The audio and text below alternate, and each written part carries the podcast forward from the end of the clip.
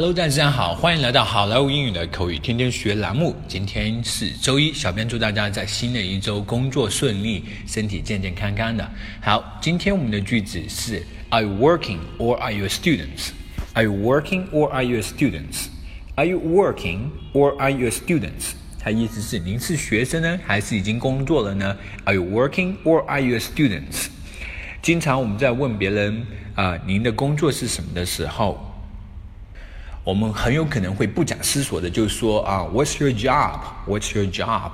这一个啊，您的工作是什么？从各个方面语法角度上来看都是没有问题的。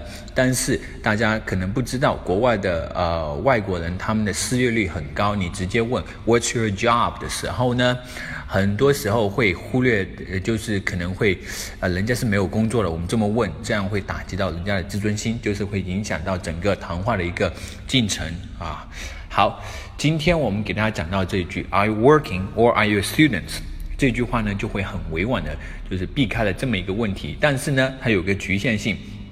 Are you working or are you students？你可以看得到这句话中文意思是您是学生呢，还是已经工作了呢？所以如果是老大妈这种比较老的，就不太适合了。好，大家一定要注意场合。好，接下来我们来看一个 dialogue。Are you working or are you students？您是学生呢，还是已经工作了呢？I'm a student，我还是个学生呢。Which school are you studying at？您在哪所大学上学呢？New York University，纽约大学。